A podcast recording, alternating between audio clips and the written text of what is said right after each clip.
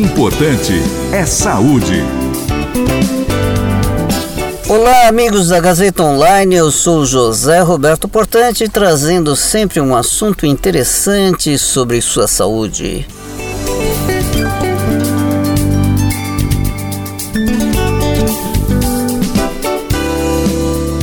E hoje vamos bater um papo sobre ovo. Mitos e verdades a respeito do ovo. Esse alimento, que está presente nas refeições de muitas pessoas, quer o ovo propriamente dito, quer como ingrediente de vários outros alimentos, tais como nas massas em geral, por exemplo, no pão, macarrão, lasanha, bolos, pudins, torta, entre outras delícias. Ovo já teve algumas fases, passando de vilão a mocinho, mas afinal, é bom ou ruim para a saúde comer ovo? Quando se fala em ovo, está se falando em ovo de galinha, o ovo tradicional. Pois é, o ovo, que é constituído basicamente por clara e gema, é rico em proteínas e uma série de substâncias importantes para o nosso organismo.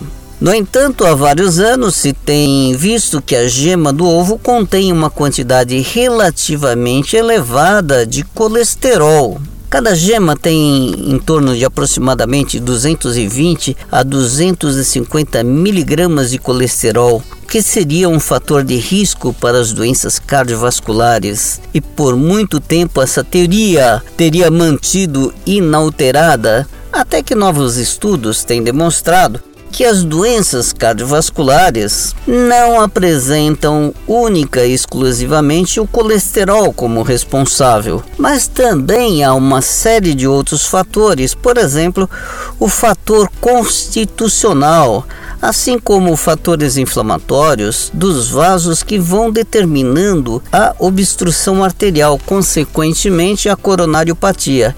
Então não é só o colesterol. E tem pessoas inclusive com colesterol relativamente elevados que não possuem problemas cardiovasculares. E o contrário também é verdadeiro. Desta forma, o ovo quando consumido em quantidade moderada não pode ser considerado como um fator contributivo para a incidência das coronariopatias. Com isso, o ovo consumido de forma moderada passou a ser visto como um aliado para a saúde uma vez que seus componentes trazem benefícios melhorando a imunidade de um modo geral, melhorando a nutrição dos neurônios e do sistema nervoso central e desta forma melhora a capacidade cognitiva e a memória e ele pode ser inclusive um bom adjuvante aos tratamentos do Alzheimer e da doença de Parkinson. É um excelente alimento para as crianças em fase do desenvolvimento, pois apresentam praticamente todos os nutrientes necessários a esta fase da vida. São também bem indicados para os indivíduos praticantes de atividades físicas, pois além de fornecer substrato para os músculos, são bastante energéticos. Tanto a gema quanto a clara apresentam propriedades positivas e, portanto, se recomenda consumir ambos, gema e clara. Por ser um alimento denso, o ovo proporciona uma sensação de saciedade e, com isso, a ingestão sistemática do ovo faz com que as pessoas comam menos e, com isso, o ovo pode auxiliar inclusive no emagrecimento. Agora, nós temos que ter bom senso e não exagerar.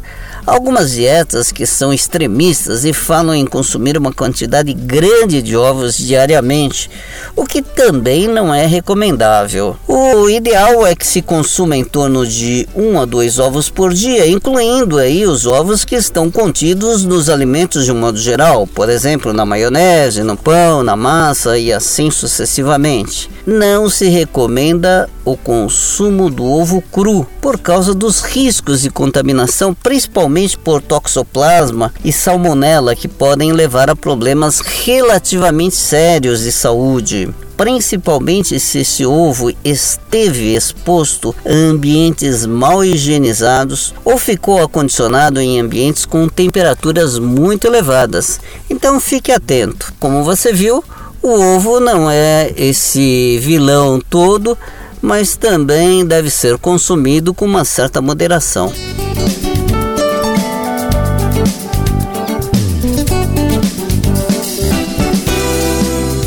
Pois bem, por hoje é só e eu sou José Roberto Portante trazendo sempre para você um assunto interessante sobre sua saúde.